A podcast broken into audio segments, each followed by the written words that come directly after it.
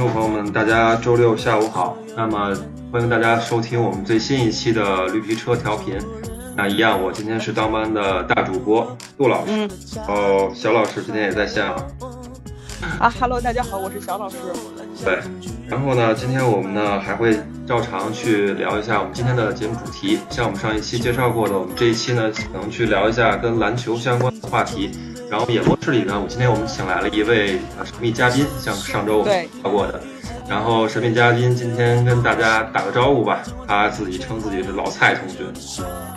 Hello，大家好，我是老蔡，今天非常高兴。能够来到绿皮车，跟大家分享一些关于篮球的故事。嗯，欢迎老蔡。对，欢迎老蔡，老蔡。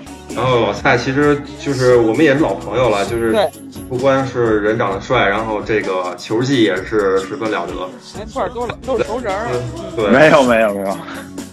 对，原来我们在公司一打球的时候，其实也是我们队队的核心领袖。没错，我也有幸看过这个比赛，特别精彩。对对对。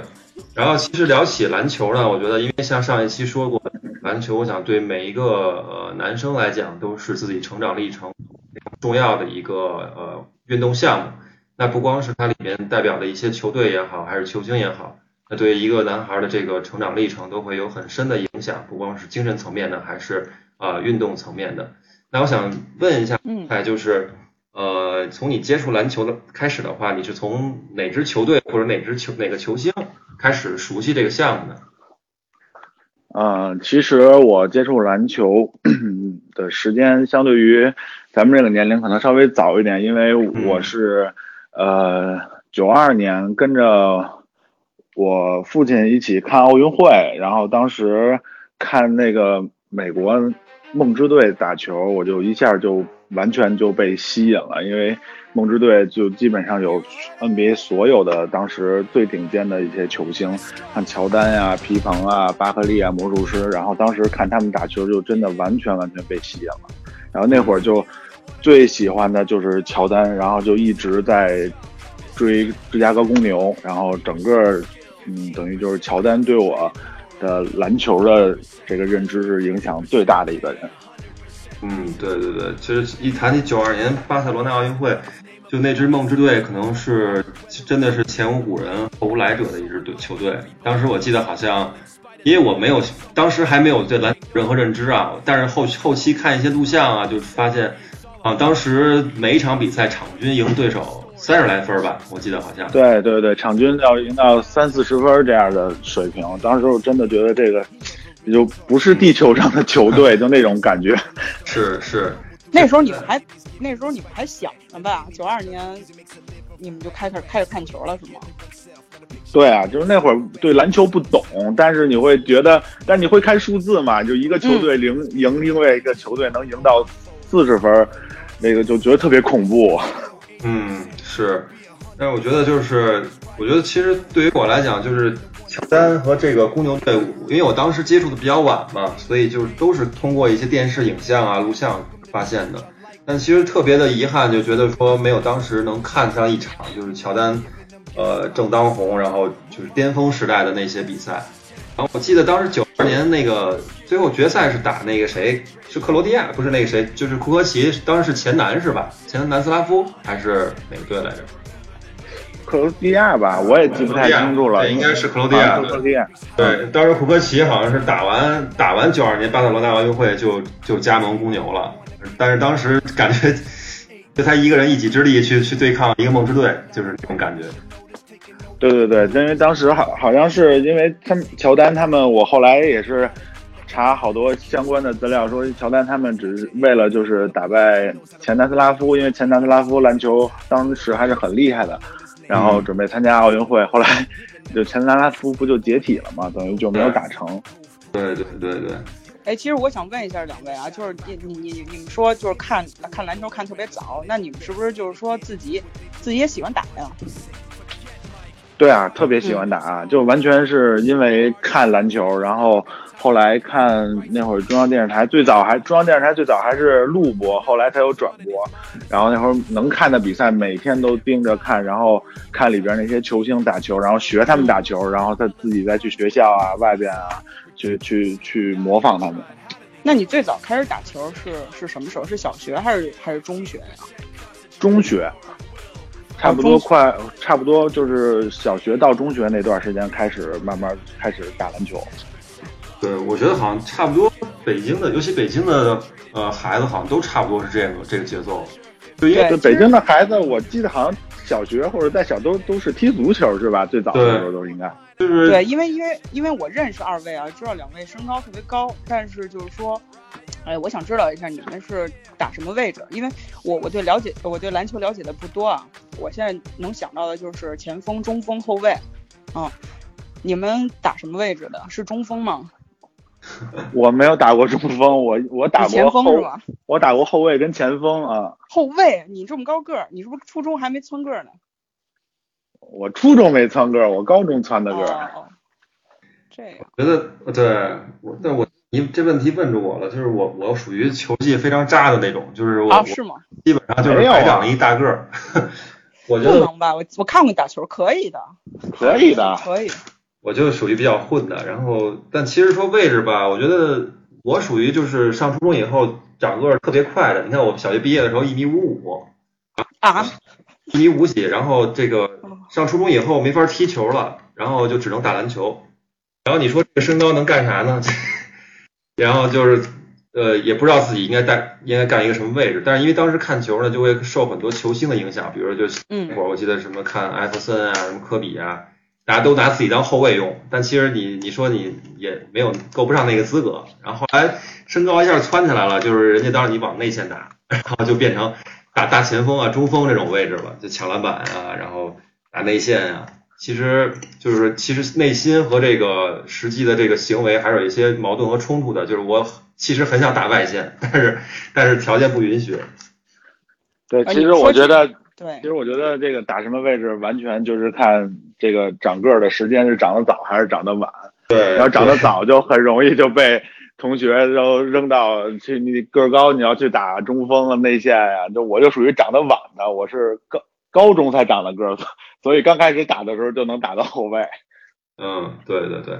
哎，那那个小老师，其实你身高也不也也不算矮了。当时对对对，我在女生里面就是是巨人的身高啊。对，你没有什么女篮吗？什么这种？有啊，但是我非常那个，就是很不好意思。虽然也是长了一个挺高的高个儿吧，但是我是一个体育渣子生。嗯，就是就是小小小学的不是小学啊，就是呃上学的时候，其实那个体育课的时候会有这种篮球课，然后那个就找队长分波嘛，然后我永远是那个被挑剩下来的人，特别是其实对我来说是比较悲惨的一个回忆，就觉得就好像哪个队要了我之后就必输，你知道吗？对，就是我没有什么体育的天赋，虽然说长个儿长挺高。我现在想起小时候，就是我觉得体育课对我来说就是一个梦魇。然后那个时候就是体育老师觉得那个我个儿挺高的，还选我做体委呢。然后后来那个，对，那时候不是搞什么体育测验什么的嘛。然后我记得有一次是那个跳远，跳远的时候那个那个我跳完了之后，老师说你跳了吗？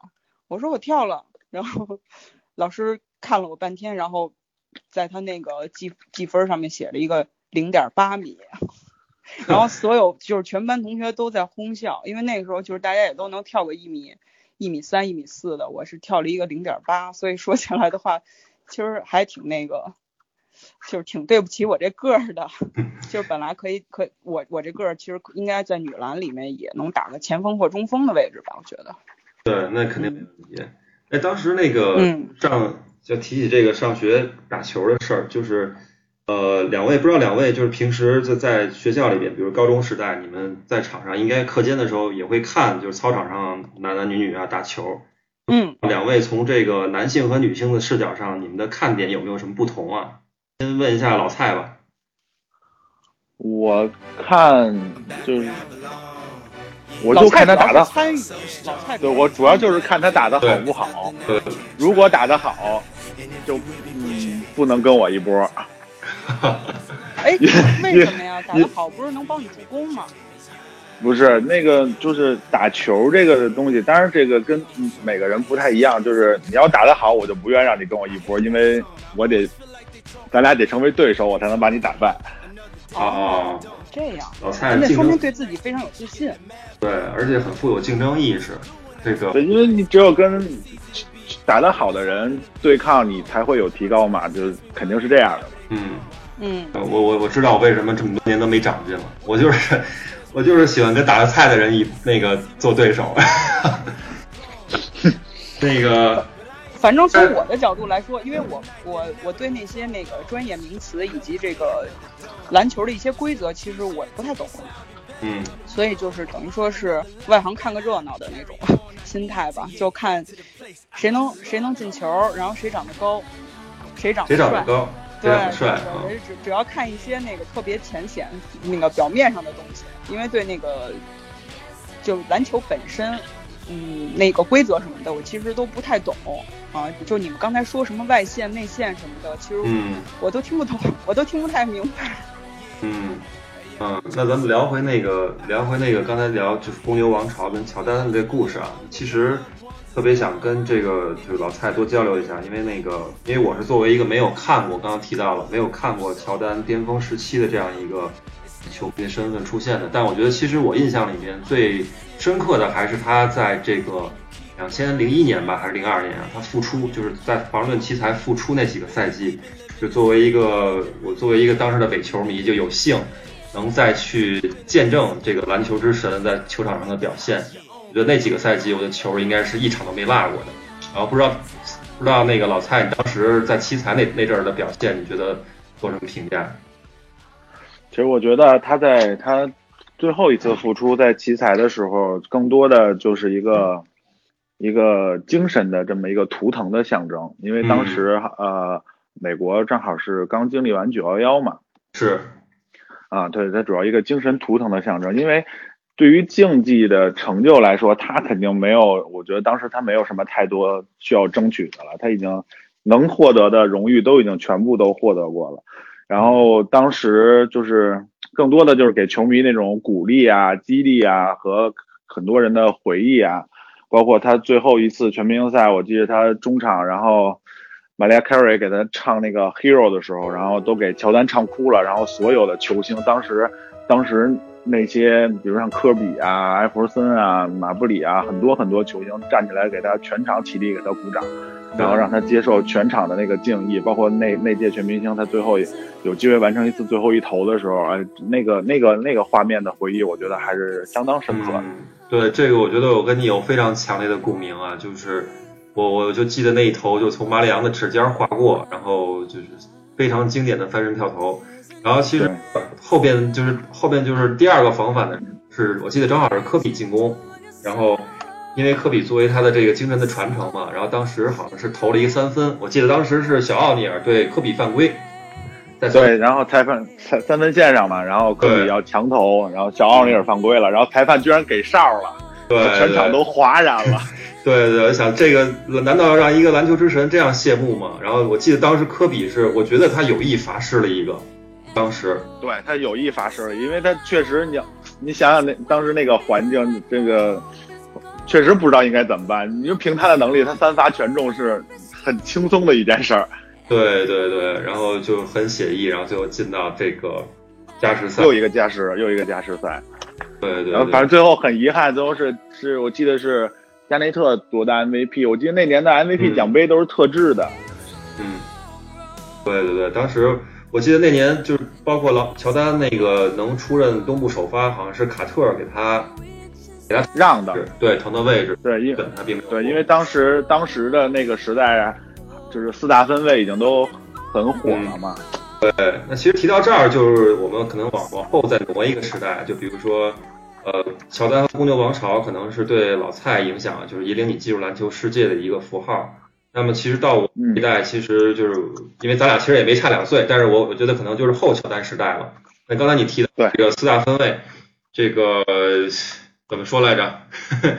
北卡南麦，北卡南麦，北卡南麦，啊，西科东爱，对，西科东爱这四个人。然后其实我我觉得我是属于受他们影响成成长起来的一代。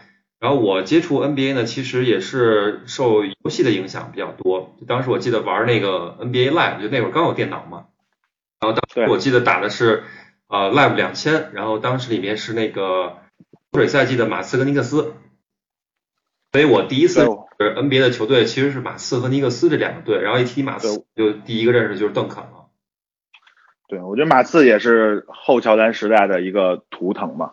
嗯，是的，是的，我觉得马马刺主要对人的影响就是他虽然没有像公牛呃那样就是有一个很连续连贯的一个多年的王朝，但他在这个比如基数年每年都能夺冠，就这样一个永恒定律，然后包括其实他每年都很强，就是你一直他是西部永远不能忽视的一支力量。对他每年都在争冠的队伍里边。对对，好像我印象中就是。这这二十年他就从来没有摆烂过，嗯，从来没有摆烂过，对。然后我觉得就是包括像 GDP 组合呀，一直从他们就是包括吉多比利、帕克刚刚征战 NBA 就在这支球队，然后他们一直走到最后。我记得他们球队老板在最后邓肯要退役的时候说过一句话，就是说，因为很多记者会问到他们嘛，就是你如果有一天邓肯退役了，马刺怎么办？因为这么多年他没有积蓄过新生力量。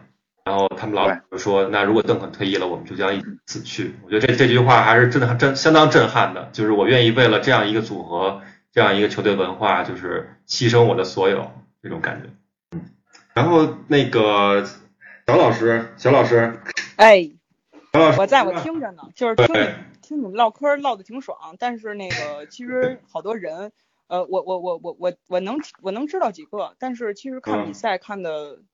确实不太多，就是有的时候也也确实插不上话。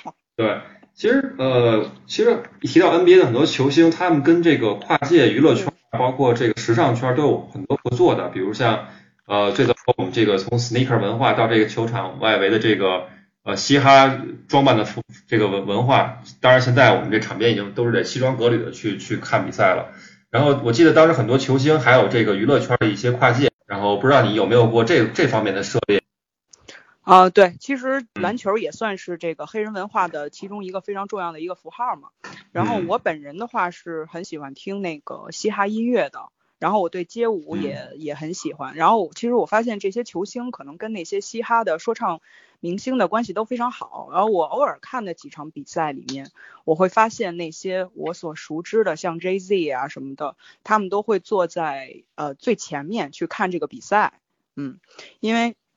因为因为其实我虽然没有没没怎么太看过比赛了，但是有时候我会看一些全明星赛的集锦，然后呃就看一些精彩的投篮的一些镜头，啊，然后呃他会配着那个呃嘻哈音乐，就是我非常喜欢的那种节奏，我觉得这个节奏跟这个篮球本身是特别呃很搭的。对，就比如说你刚才说的艾弗森，好像艾弗森好像还出过一盘专辑呢，啊，就是这个嘻哈音乐的这个专辑，嗯嗯，但我好像只听过里面的一首，呃，Last Night。啊，对对，呃，我不知道其他其他那个篮球运动员有没有出过专辑啊，反正就是我我只听过艾弗森啊，我还挺喜欢他的，因为他个子虽然不高，但他是后卫对吧？对。嗯，对他，他虽然个子不高，好像球技还算不错吧。呃，虽然我不懂啊，但是我听别人说啊，说起来就是说，等于说他其实是矮个子矮个子男生的一个英雄。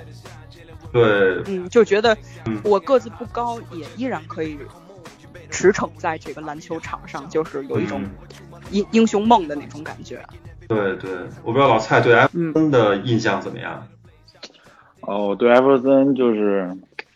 真的是我很敬佩他，他的就像刚才小老师说的，他这个因为他身高不高嘛，我记得他好像是一八三，是吧？对，就是这种身高在在篮球这种巨人运动里边，他能得两次得分，呃，两次还是四次得分王，然后 MVP，然后包括最后。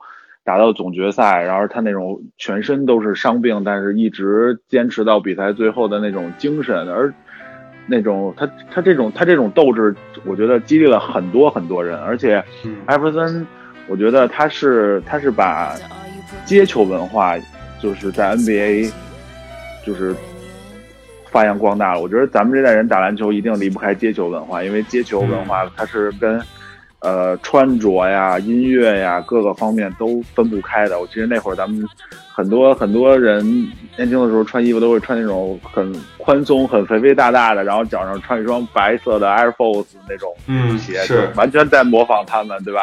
对对。可是我有个问题，就是，哎，你穿的那么那么肥肥大大的，能打球吗？我觉得那那种肥裤子什么的，不不影响发挥吧？其实就是拿个样子。就是拿个样，其实就是拿个样，也分打什么球。你说要是就耍两下的话，还是可以；要是真打起来，肯定不太行。不行。我记得我还买过，我我曾经还买过一双 Air Force One，那那那个时候那个 Air Force 好像特别特别流行，就是那种纯白色的。我我不知道你们俩有没有那双鞋。嗯有肯定有，但是我是在五道口买的，花了八十块钱。那你跟你跟完全就是拿样儿。对，你跟老蔡肯定没法比。我我就啊，我觉得就是老蔡应该是对买的都是正款，老蔡。对对，球鞋的收集就是对 sneaker 文化理解也是挺深的。对对，因为因为我觉得打篮球篮喜欢篮球，好像其实没有太多收集的，除了我觉得咱们的。小时候打篮球，好像只有三个东西可以收集，要不然就是收集球衣，要不然就是收集球星卡，要不然就是收集球鞋。对，对，球一提到球衣，就是我我现在就是这里唯一摆了一件球衣，两位可以猜一下是谁？我都不一定知道那个人，我觉得。马努？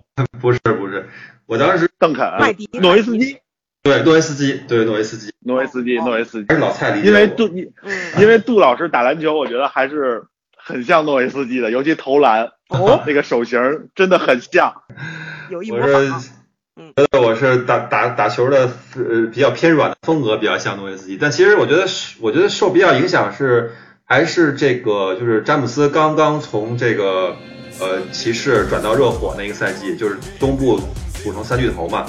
然后三巨头那个赛季其实颠覆了整个 NBA 的这个呃大结局，对那个赛季来讲，呃当时决赛是小牛对热火，就其实全世界都不看好小牛的，但最后其实诺天王一个人就是撑到最后，就真的对我震撼太大了那个赛季，因为我我本人不太喜欢巨星抱团这种方式，对，因为我觉得好像从咱们看球就是以前的时候都是每个球队都会有一个。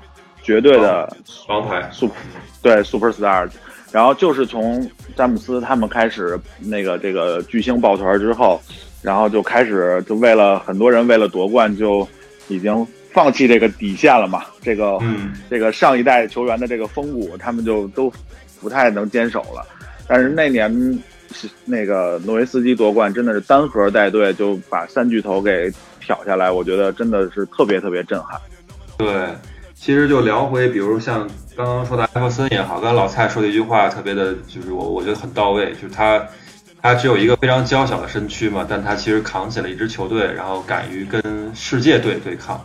就是当时我记得在那是两千零一年还是两千年打湖人的时候，也是虽然艾弗艾弗森很牛，但是他对对面站着的是 OK 和这个当时湖人还有谁，就反正整个体系还是之前打步行者那套原班人马。就是等于也是一个人对抗一支球队，所以当时我记得，呃，整个费城的球场会喊就是 beat LA 嘛，就是其实这这句话是从最早波士顿呃开老老绿海这个就延续下来的。但你可以看，就是从球迷的角度上来讲，他们观赛的观感上面也是希望就是每一届能有一个新王去去登顶这样的一个心情，不需要去看到一个老王朝一直在延续。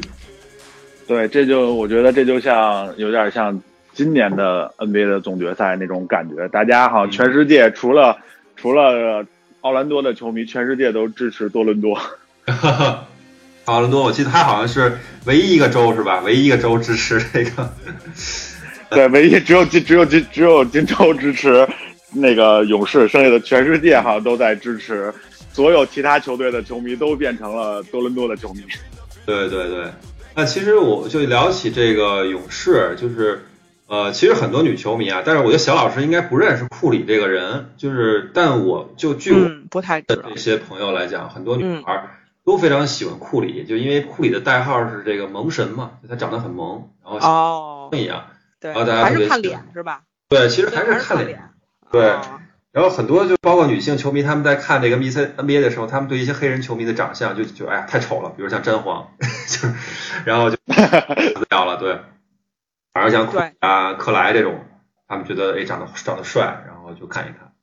对，哎，我觉得艾弗森长得蛮帅的。嗯，艾弗森其实长得有点几分神似杰克船长。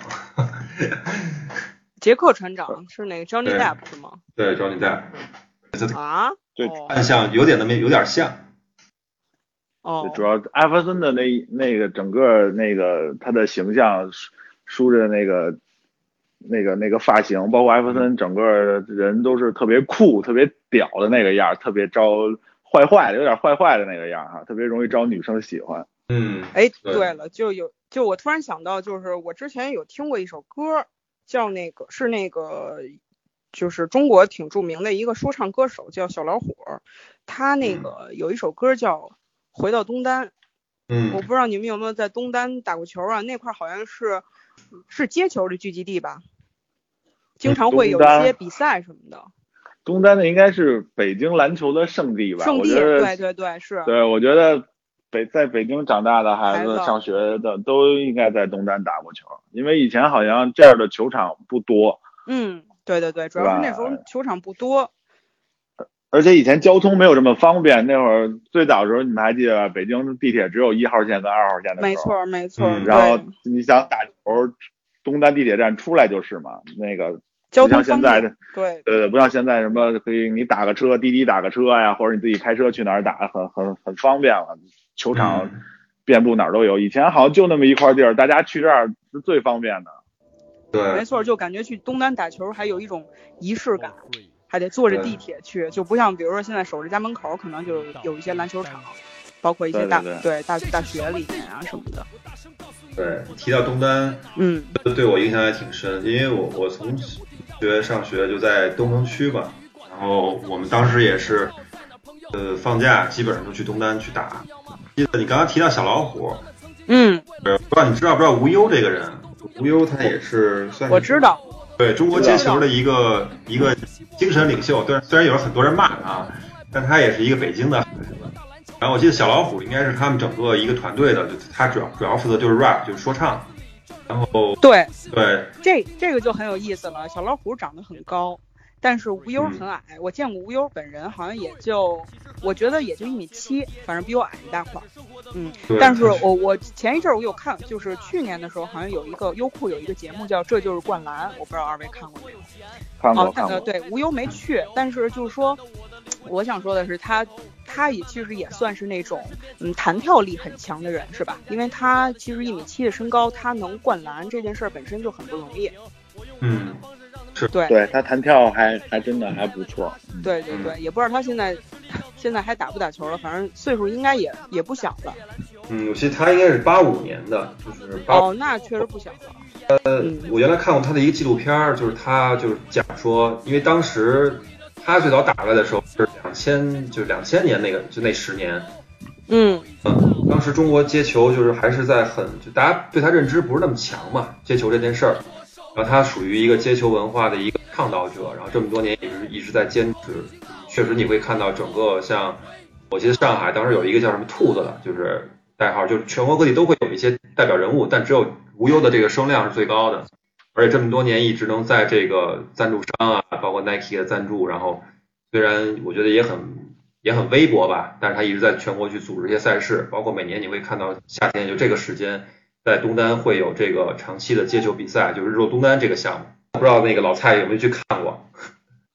呃，有看过一次，呃，现在已经肯定是是这个这个岁数肯定是已经打不了日若东单那个比赛了。呃，他们对抗强度还还挺强的，但是确实能把这个这个接球这个能组织成一个这种比赛啊，然后年轻人都会能去参加，我觉得真的是就是街球文化的一个在在在中国的一个体现，包括他有自己的球馆，然后现在接球的比赛，包括像什么路人王啊这样的比赛，在全国各地都慢慢开始。盛行起来了，我觉得这个这个文化的发展已经就比咱们年小时候那样的那会儿要好很多了。对，我记得里边有一有很多的经典台词，就他们的口号，比如说我的汗洒在哪儿，就是这句话也也是对北京的孩子们特别的震撼。嗯，对对对对，对没错。哎，那现在就是现在是不是正在正在播 NBA 呀？我我听很多身边的人在在聊起来，是现在有比赛吗？对，现在正打总决赛，就是哦。然后昨天的话是猛龙赢了嘛？然后呃，蔡，你这回你支持？你刚才应该啊，对，你肯定是支持猛龙啊。然后不知道我肯定支持猛龙。对，我不知道你怎么看那个，就是勇士这几年一直就是在 NBA 就驰骋多年啊，这个这个现象，包括你对猛龙今年是作何评价？啊，其实 其实单纯最最初版的那个勇士，我还是刚开始的时候还是很喜欢，因为我觉得，因为我我喜欢乔丹，喜欢科比，然后。我喜欢他们的原因，其中有一个就是因为他们是用自己的技一个技术去终结了一个篮球时代嘛。那乔丹、科比就是用中投终结了这个篮球是肉搏的时代，然后库里就是用勇士这样的就是这样的队，他是用三分终结了上一个时代。嗯，但是自从杜兰特加盟之后，我就不太喜欢勇士了，因为 就是你知道吧，就咱们这代人还是很看重这个球员风骨的这个。你一六年西决抢七，你输掉了勇士。你按照以前咱们对球星的认知，我第二年一定要打回来。但是他居然就投敌了，这个完全不能接受的一件事。然后就再也不太看好勇士了。然后现在像猛龙，包括像莱昂纳德，因为莱昂纳德的技术，他这种中投的技术很像乔丹、科比，包括他这种斗志，啊，所以而且他又是你知道吧，这马刺系出来的，我觉得本身就增加好感。嗯，所以还是我我非常看好，我非常看好猛龙。虽然大家都很多篮球专家什么的不看好猛龙，因为账账面实力确实弱一些，但是我觉得是有机会的。我我我相信猛龙，因为第一场猛龙就已经向全世界证明我们是有机会的嘛。嗯，对。而且我觉得啊，我现在隐约觉得杜兰特有可能在这个系列赛没法复出。就是现在从呃各个小道消息反馈的这些东西啊。虽然科尔一直在这个卖关子，但我觉得可能更多是在为这个夏季转会市场，就是提升杜兰特的价值留留一手。觉得很对，而且我觉得杜兰特可能也自己想用这种方式来证明我到底有多重要。嗯，其实杜兰特当时的模板就是他，包括他刚进 NBA 的时候，他的模板，他说他喜欢麦迪嘛，就是。那当然，麦迪这个人，我觉得是对于我来讲是影响很深的一个球星了，因为确实打球过飘逸，真的白马长枪就是像像吕布一样，就是杀入万军丛中，探囊取物这种感觉。对，那个当年打马刺那个神迹，真的是，我觉得看过比赛的人应该应该一生都不太能忘得了那三十五秒。对，三十五秒，就是我当时，因为我当时也写过一篇文章，就是觉得。就是这个人三十五秒十三分，对于每一个上学的孩子当时的印象，就是我们真的是每每个课间去拿篮球在场上进校去跑的时候，都会最后很多人都在球场喊，就是什么把球交给麦迪，然后最后麦迪再拿出手，然后连上帝感动的都哭了，就是这对对对对对对，这个上帝都为他感动，对对，然后。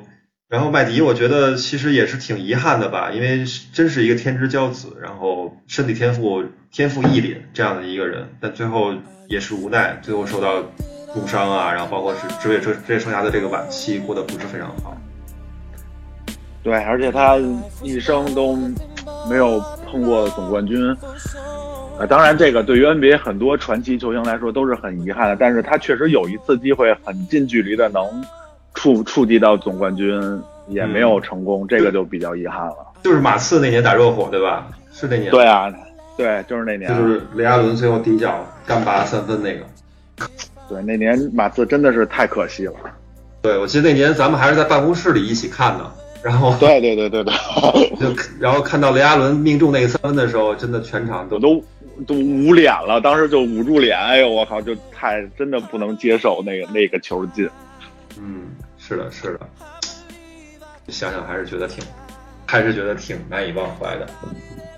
然后，所以就马刺这种风骨，真的是我觉得一会伴随咱们一生的。嗯，对。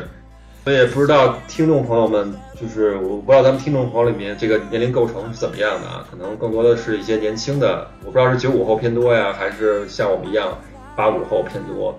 觉得可能八五后对我们的共鸣会更强一点。可能九五后，因为现在在虎扑上也好，我会看到很多勇士的球迷，大家都在说都是小学生。希望就是希望这些就是年轻一代的球迷能够也是能产生一些共鸣吧。就是毕竟我们老一代的人可能对篮球的这个认知啊，包括我们的观感可能会有些区别，也请大家呢多多理解啊。然后，然后小老师还有什么想的吗？这期节目就是，我觉得，我觉得其实聊起篮球来，听你们滔滔不绝的讲，我感觉这个节目能够永远的录制下去。我觉得我们这个篮球的节目其实可以分几期来录。嗯，对对对对。呃，今天差不多，我觉得今天差不多，我们也聊了挺久的了啊。那个，呃，所以这期节目我们就先到这儿。嗯，我们下期继续请那个老蔡同学啊加入我们的这个呃绿皮车调频，继续跟我们聊一聊啊。对，我我非常荣幸，非常荣幸。对我们其实就是确实像像小老师说的，就篮球这个话题太大，然后我们可能后续的话会切分成不同板块去聊。对，现在能想到的就是呃，准备在下一期或者下下期我们会做这个关篮球动漫的一些，其实动漫就是一贴动漫就是灌篮高手嘛。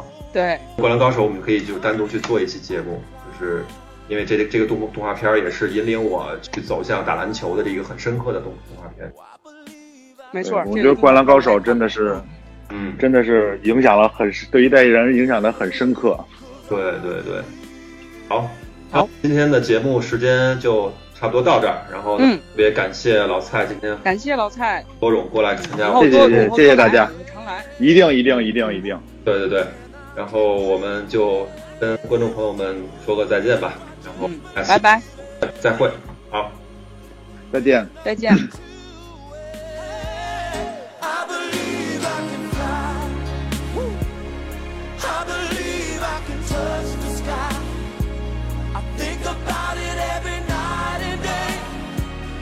spread my wings.